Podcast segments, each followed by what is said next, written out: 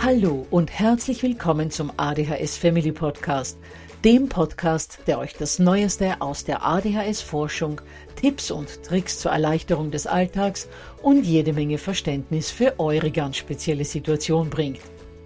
Ich bin im Übrigen Anna und war auch einmal eine verzweifelte Mama von einem betroffenen Kind.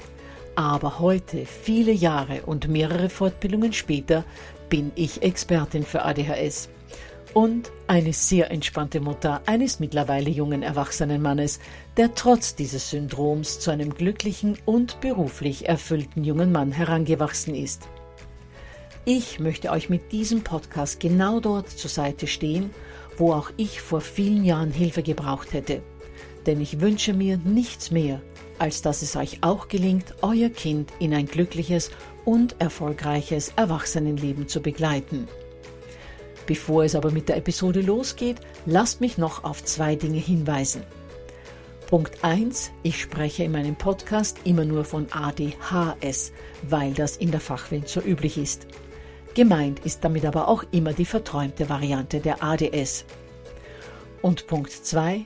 Die Werbungen, die im ADHS Family Podcast geschaltet werden, dienen der Finanzierung von Projekten, die der gesamten ADHS Community zugutekommen – denn sie werden für die Produktion von Erklärvideos für Kinder oder für das familiäre Umfeld, für die Informationsweitergabe an Pädagogen, Diagnostiker und Ärzte sowie für spezielle ADHS-Projekte herangezogen.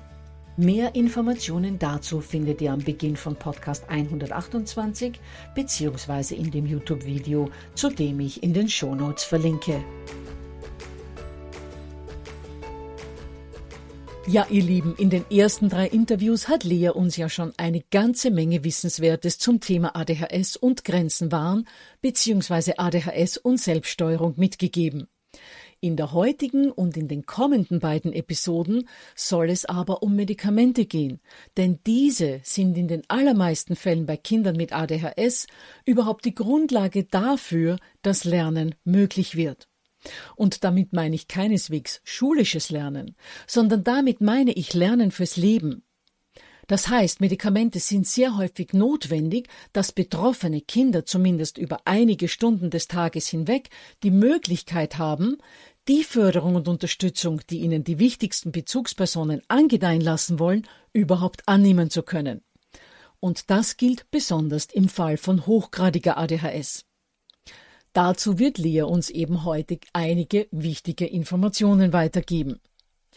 Bevor wir aber in die Episode eintauchen, lasst mich euch noch den Hinweis auf das PDF geben, in dem ihr das Wichtigste aus dieser Folge nachlesen könnt und das ihr euch unter www.adhshilfe.net slash lea4 herunterladen könnt. Gut, dann kann es auch schon mit dem Interview mit Lea losgehen. Ja, herzlich willkommen, liebe Lea. Es freut mich, dass ich dich nochmal hier zu Gast habe, weil du immer so Wertvolles beizutragen hast. Und unser Grundgedanke war eigentlich der, weil wir bemerkt haben, dass sehr viele Eltern ähm, in dem Irrglauben leben, dass eine gute pädagogische Begleitung und eine Medikation einander fast ausschließen, weil vor allem Eltern, die nicht so intensiv noch informiert sind, meinen, wenn ich mein Kind gut pädagogisch begleite, sprich liebevoll und führend erziehe, nennen wir es mal so, dass dann Medikamente gar nicht notwendig sind. Und wir haben uns heute eigentlich hier getroffen, um diesen Irrglauben einmal aus der Welt zu schaffen. Ja, danke, Anna. Das freut mich, dass wir uns hier nochmal wieder treffen. Eine wichtige Sache, äh, die ich dazu immer sage, ist äh, folgende. Die Probleme, die bleiben ja großteils gleich, auch wenn das Kind Medikamente nimmt, weil die größte Zeit des Tages bei den ADHS-Medikamenten, bei den üblichen Medikamenten, ist ja, dass die Hauptzeit des Tages nicht abgedeckt ist. Das heißt, die typischen Situationen morgens und nachmittags, wenn das Kind dann aus der Betreuung kommt und abends, die ganz normale Alltagsroutine, die hat man immer noch außerhalb der Medikamente, weil vor allem auch im jungen Alter, im Kleinkindalter und in den frühen Grundschuljahren, weil das Kind da vom Körpergewicht so ist, dass die Kinder- und Jugendpsychiater dann doch nicht über die Tageshöchstdosis gehen oder noch nach Kilogramm dosieren, also dass man äh, meistens bei diesen jungen, sehr hyperaktiven Kindern so einen hohen Bedarf hat, dass man die nur für einige Stunden abdecken kann. Dadurch hat man diese Problemsituation immer noch genau wie die Eltern, die quasi keine geben. Man hat nur den großen Vorteil, dass man eine bestimmte Zeit des Tages hat, in dem das Kind ansprechbarer ist, in dem es sich besser regulieren und steuern kann und in dem man quasi Bewegungsabläufe automatisieren kann, die dann in der medikamentenfreien Zeit verautomatisiert sind. Insofern hat man natürlich für die Entwicklung des Kindes einen erheblichen Vorteil aus meiner Sicht. Aber man hat auch diese identischen Probleme immer noch im Alltag, in ganz vielen Einzelsituationen. Und insofern braucht man das quasi nicht gegeneinander diskutieren ne, oder, oder beschreiben, sondern diese Koregulation, dieses Mitsteuern ist unabhängig davon erforderlich, ob das Kind Medikamente bekommt oder nicht. Wie war das denn bei dir? Wie bist du, die so reflektiert ist pädagogisch und äh, sich so viele Gedanken macht darüber, wie sie ihr Kind begleitet, wie bist du eigentlich dann zur Medikation gekommen? Und vielleicht magst du uns mal sagen, wie alt ist denn dein Kind und vielleicht magst du mal von euch ein wenig erzählen. Also mein Kind ist jetzt erfolgreicher Zweitklässler mittlerweile und ähm, äh, in der Schule extrem unauffällig, hat einen guten Freundeskreis, ist vorbildlich in der Schule und das alles äh, sage ich nicht, um anzugeben, sondern weil es mir vor zwei Jahren völlig fernab jeder Vorstellung war. Wir haben mit fünf, also in der Vorschule, schon Medikamente eindosiert. Ab dem vierten Lebensjahr haben wir uns mit der Entscheidung auseinandergesetzt und auffällig war mein Sohn ähm, eigentlich schon ab dem ersten Lebensjahr, aber vor allem in positiver Hinsicht, dass er sich extrem rasant körperlich entwickelt hat, dass man eher so an eine Hochbegabung dachte, die in dem Alter ja noch gar nicht äh, überhaupt prüfbar ist. Aber ähm, er hat sich so rasant entwickelt, dass er immer auffiel. Er hat auch schon mit zwei Tagen seinen Kopf gehalten, er hat mit vier Monaten gekrabbelt. Also er ist immer dadurch aufgefallen, dass er so rasant war und überhaupt nicht innegehalten hat. Und das haben wir überhaupt nicht verstanden. Und sehr schnell wurden dann daraus Auffälligkeiten im Sozialverhalten. Ungefähr so, als er anderthalb Jahre alt war, war das so, dass es verstärkt auffiel, dass er über andere Kinder rüber gestolpert ist, irgendwo gegengelaufen, dass er anderen wehgetan hat, dabei gelacht hat. Also er ist nicht aufgefallen wie manche andere ADHS-Kinder durch so eine Tollpatschigkeit oder indem er verzögert war in bestimmten Entwicklungen, sondern er ist aufgefallen dadurch, dass er sehr groß, sehr gut entwickelt schien, aber überhaupt nicht für soziale Verhaltensweisen ansprechbar war. Also er hat, wenn man Nein gesagt hat oder ihn festgehalten hat, hat er zum Beispiel gelacht, einen gar nicht angeguckt. Er, hat weiter die Sachen gemacht, die er schon hundertmal machte, zum Beispiel vorwärts vom Stuhl runterzufallen oder sich die Finger in der Schublade einzuklemmen. Er hat aus den Erfahrungen nicht gelernt. Und er hat sich selber ständig gefährdet und auch andere Kinder gefährdet. Und das fiel dann so ab dem Kita-Alter extrem auf, ja, dass äh, sich kein anderes Kind so verhielt. Und es, es klingt übertrieben, es war aber wirklich so von uns als Eltern, wir haben äh, es wirklich so gesehen, dass sich kein anderes Kind, auch andere Kinder, die auch wild waren, aber kein Kind sich so verhalten hat wie unseres. Das bedeutet, das wurde nicht nur für euch augenfällig, sondern auch fürs Kita-Personal.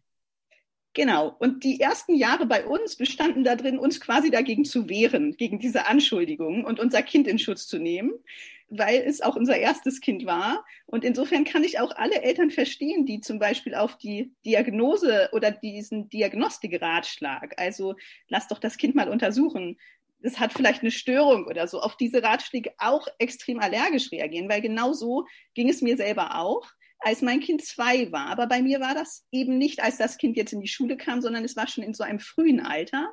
Und es war auch schon bei mir immer das Gefühl, irgendwie ist er tatsächlich anders.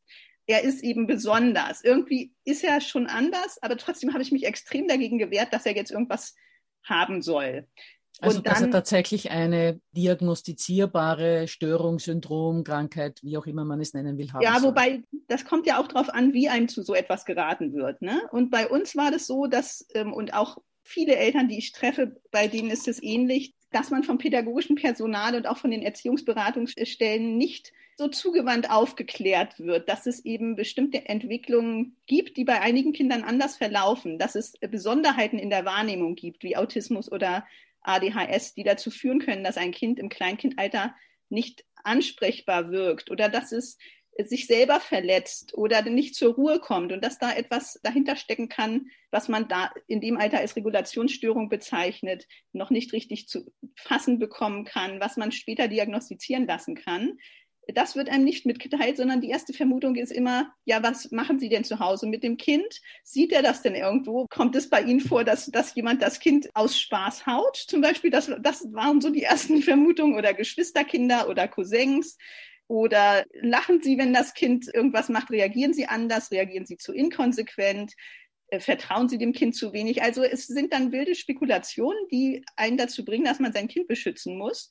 Auch äh, viele andere Eltern, die sich dann beschweren, wenn Vorkommnisse in der Kita sind, dass man ähm, schon im Kleinkindalter nach meiner Erfahrung in diese Abwehrhaltung reingerät und in diese Schutzhaltung und gleichzeitig ist man ja im Alltag jeden Tag überfordert weil man ähm, ständig an und über seine eigenen Grenzen gerät, weil man dieses Kind nicht begrenzen kann ähm, und merkt, es muss aber begrenzt werden, weil es sich selber anders verhält als andere Kinder, nämlich ständig Grenzen übertritt. Und ja, da wurde bei uns ungefähr ab dem dritten Lebensjahr der Leidensdruck extrem hoch, sodass ich dann eine Mutter-Kind-Kur gemacht habe. Und dort in der Mutter-Kind-Kur, es war ein spezielles Haus äh, für Kinder mit Behinderungen und chronischen Erkrankungen auch und für Eltern, und tatsächlich war mein Kind das auffälligste von allen. Am ersten Tag stand er auf dem Tisch beim Abendbrot, äh, hat mit Essen geschmissen. Ich konnte mich ihm nicht nähern, keiner anderer konnte sich ihm nähern. Er hat keine Gruppenaktivität mitgemacht. Und es war in der Betreuung so extrem auffällig, dass die dort in, die, in den Bericht reingeschrieben haben, es soll äh, schnellstmöglich eine ADHS-Abklärung erfolgen. Ja, Lea, also das klingt ja alles wahnsinnig anstrengend. Das heißt, ihr hattet dann irgendwann die Diagnose und wann wurden denn dann Medikamente vorgeschlagen? Wir hatten wie, wie viele Eltern in dem Alter, wenn das Kind noch unter sechs ist, zunächst eine Verdachtsdiagnose. Die reicht aber schon, dass man Medikamente ausprobieren kann. Und so haben wir zunächst als eine Art zusätzliche Option gesagt, dass wir Medikamente eindosieren, also einstellen. Das heißt, den Bedarf ermitteln, den er hat. Wir hatten aber nicht vor, sie dann durchgängig schon zu geben. Das hat sich dann geändert. Nämlich als wir die Wirkung der Medikamente gesehen haben, hatte sich dieser Gedanke relativ schnell erledigt, weil es so phänomenal war.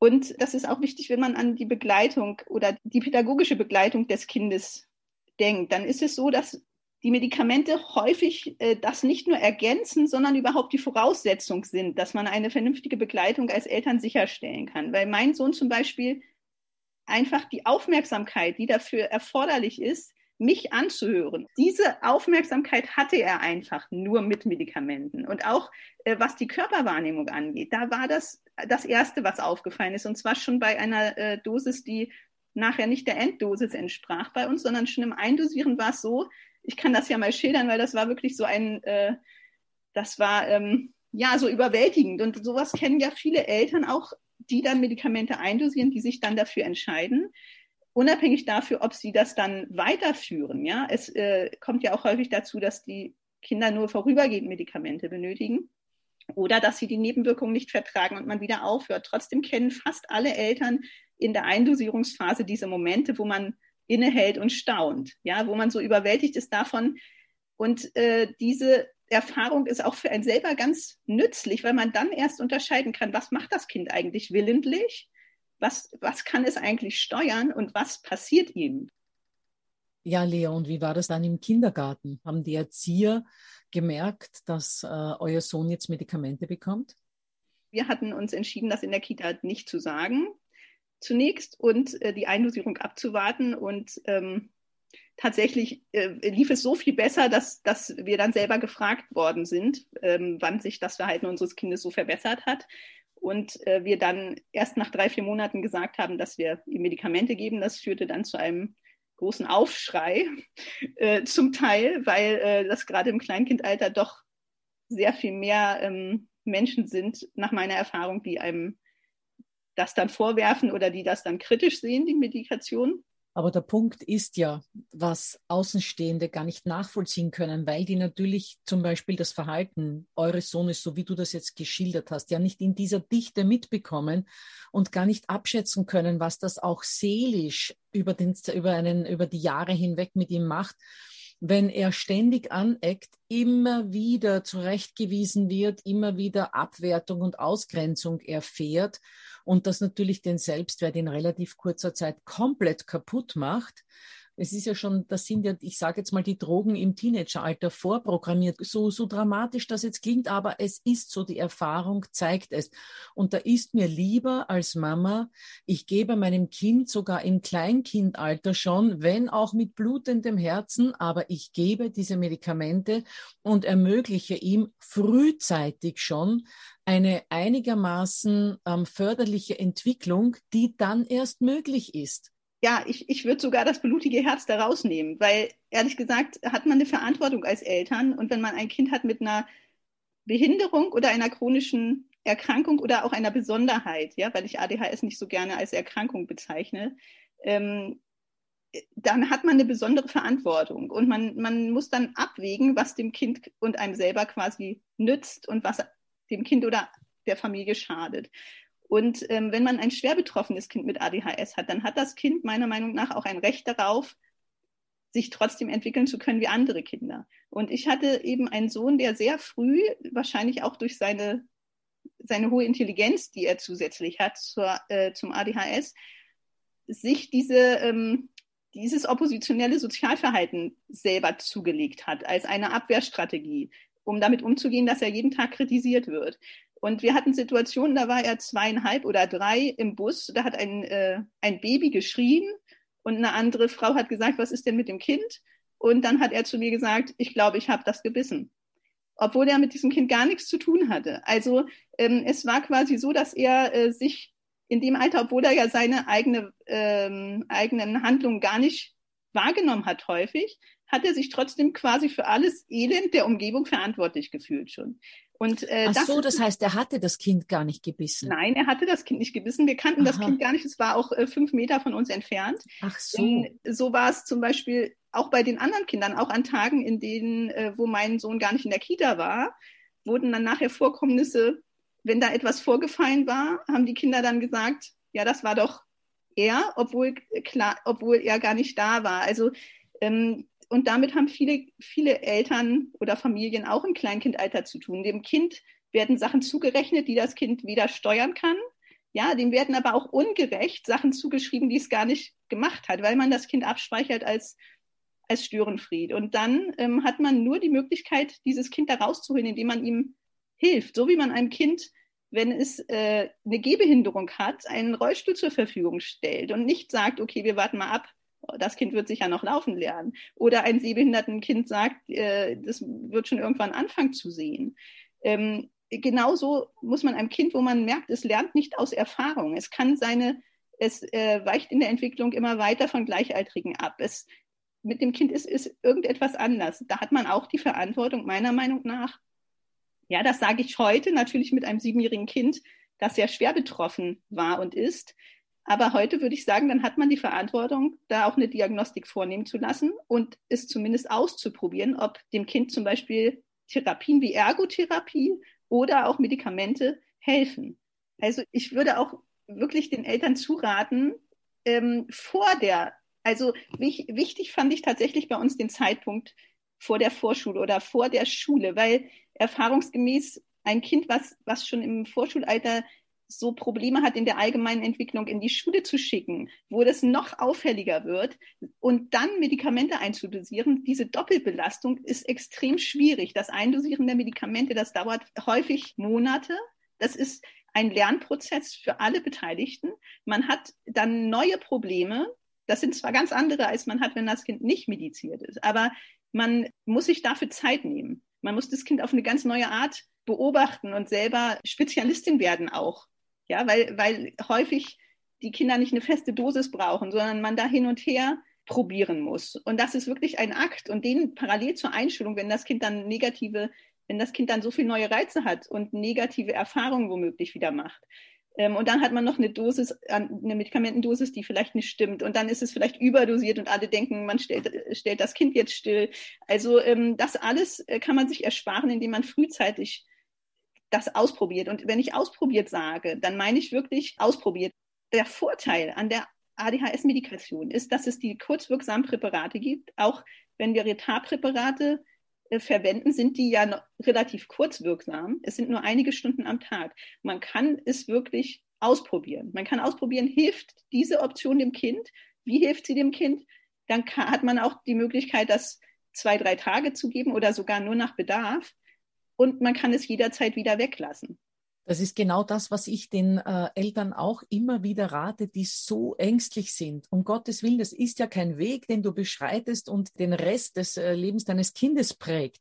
Wenn es mit den Medikamenten nicht klappen sollte und wenn auch sämtliche Dosierungen, ähm, Medikamentenarten, Uhrzeiten, zu denen sie gegeben werden, wenn das alles keine positive Wirkung zeitigt, dann hört man eben wieder auf. Ich habe oft das Gefühl, dass Eltern ähm, Angst haben, sobald sie sich mal auf diesen Weg der Medikation begeben haben, gibt es kein Zurück. Ja, aber warum denn nicht? Dann höre ich eben wieder auf, wenn ich das nicht mehr möchte, das Kind das vielleicht auch mal nicht mehr braucht. Also das ist nicht eine Entscheidung, die das Leben äh, in irgendeine Weiche oder Richtung stellt, hoffentlich natürlich in eine positive, aber die, die Angst haben, haben ja wirklich die Befürchtung, dass es dann in Richtung Medikamente weitergeht. Und wenn die Wirkungen positiv sind, dann soll es ja auch so sein.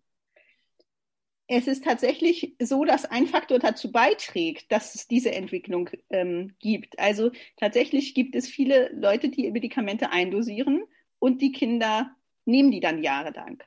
Aber warum ist denn das so? Das ist so, weil die Medikamente meistens zu spät und nur bei sehr schwerem ADHS überhaupt eindosiert werden. Das ist so, weil man bis zum Schluss durch die Vorurteile, die in der Gesellschaft noch bestehen und auch durch die eigenen Ängste und weil man häufig ja noch nicht Spezialistin dafür ist, ähm, was das Kind hat und wie die Medikamente überhaupt wirken, weil man dadurch ganz lange die Entscheidung vor sich rausschiebt. Würde man diese Therapiemedikation wie eine Therapie, Ergotherapie oder, oder Reittherapie betrachten und sagen, wir versuchen jetzt, ob das dem Kind was nützt. Und im Nachhinein würde ich immer sagen, so früh wie möglich, weil das Kind im Kleinkindalter noch ganz viel aufholen kann. Mein Sohn hatte tatsächlich ähm, bis zum sechsten Lebensjahr extrem viel aufgeholt, dass er normal in eine normale Schule eingeschult werden konnte, was zwei Jahre vorher unmöglich erschien ja, weil er, ähm, er hat durch Medikamente gelernt, sich die Hände zu waschen, ähm, mit Besteck zu essen, sich die Schuhe anzuziehen, ganz viele Fertigkeiten, die in der Schule vorausgesetzt werden,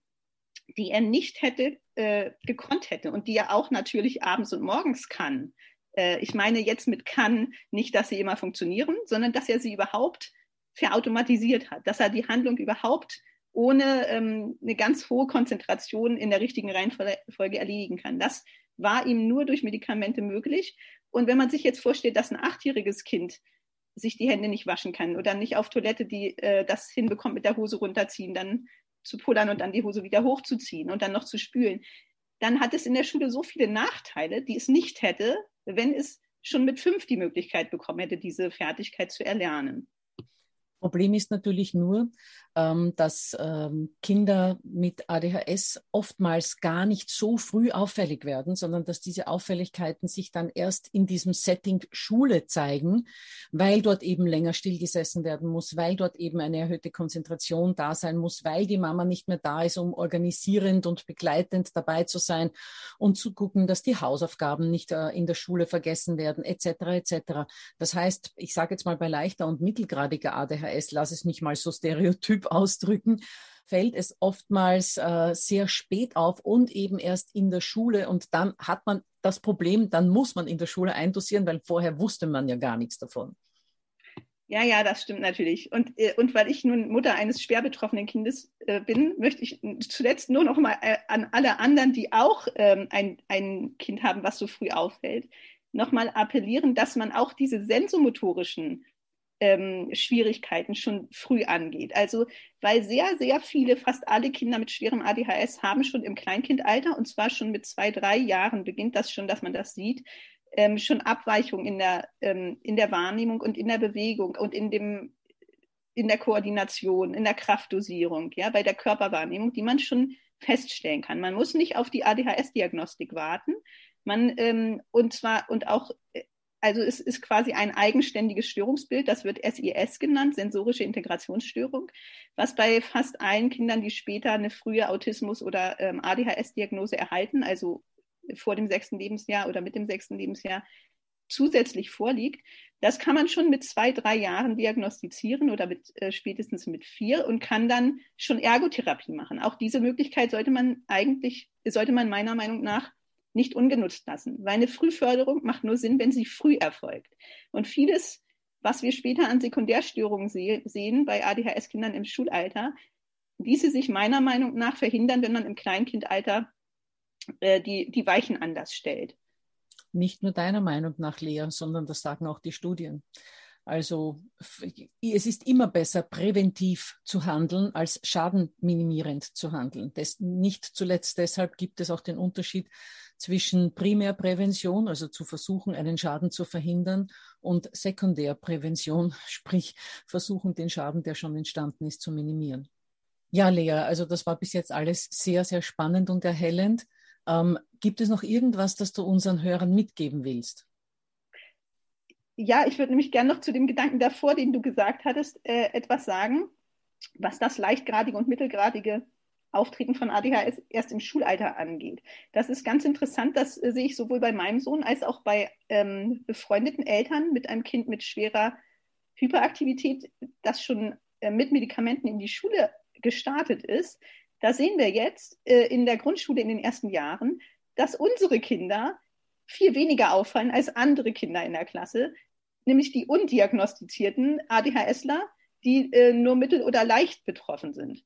Weil ähm, viele Kinder in diesen ersten Grundschuljahren ja bis jetzt gut durchs Leben gekommen sind und ausschließlich sagen wir mal, leicht im sozialen Bereich oder bei, bei, mit Konzentrationsproblemen zu kämpfen haben, die dann eben erst in der Schule auffallen, die dann aber extrem auffällig werden in diesen ersten Schuljahren. Daher kommt es dann zu einem Ansteigen der ADHS-Diagnosen, wenn ich mich nicht irre, so ab der dritten, vierten Klasse herum, dass viel, viel mehr Kinder plötzlich eine ADHS-Diagnose haben als eben zuvor. Und das Interessante ist, dass unsere eigentlich schwerer betroffenen Kindern jetzt einen großen Vorteil in der Schule haben, dass sie das nämlich schaffen durch die Medikation oder auch dadurch, dass sie die in diese Strukturen reingewachsen sind, ja, in diese Begleitung durch die, durch die Begleitung im Kleinkindalter schon. Ähm, und dieses sozial aufmüpfige Verhalten nicht mehr in dem Maße haben, wie sie es früher hatten. Ähm, und dadurch haben sie jetzt Vorteile durch die Frühförderung, die Kindern die nur mittelschwer oder leicht betroffen sind, im Kleinkindalter quasi dadurch vorenthalten wurden, dass gar nicht ihre Besonderheit bekannt war. Was mir wieder zeigt, mein alt gehegter Wunsch, dass doch jeder, der Mama oder Papa wird, so etwas wie einen Elternkurs machen sollte.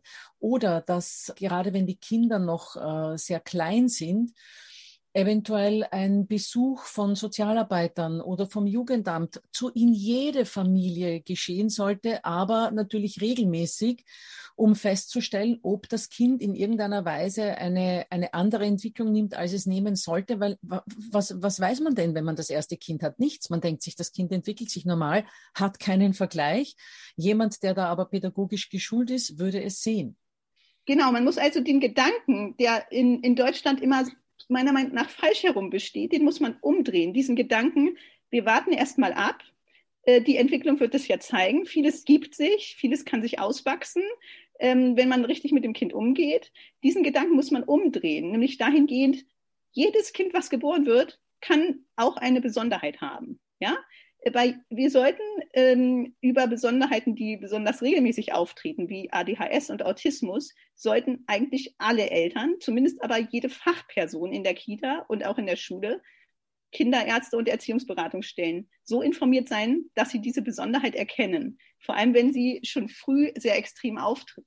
Wenn, ähm, wenn wir das so rum vorgingen und das nicht mehr dieses Diskriminierende, dieses mit einem Stempel versehen hätte, diesen Beiklang, jetzt diskriminieren wir ein Kind durch eine frühe Diagnose, dann äh, könnte man sagen, wir beobachten die Sache, wir fördern dieses Kind, wir machen eine Frühförderung, weil eine Frühförderung schadet keinem Kind. Aber keine Frühförderung schadet Kindern, bei denen tatsächlich ADHS oder ASS vorliegt. Wahnsinn. Also das war jetzt ein, ein ganz tolles Schlussplädoyer, wenn ich das mal so nennen darf, Lea.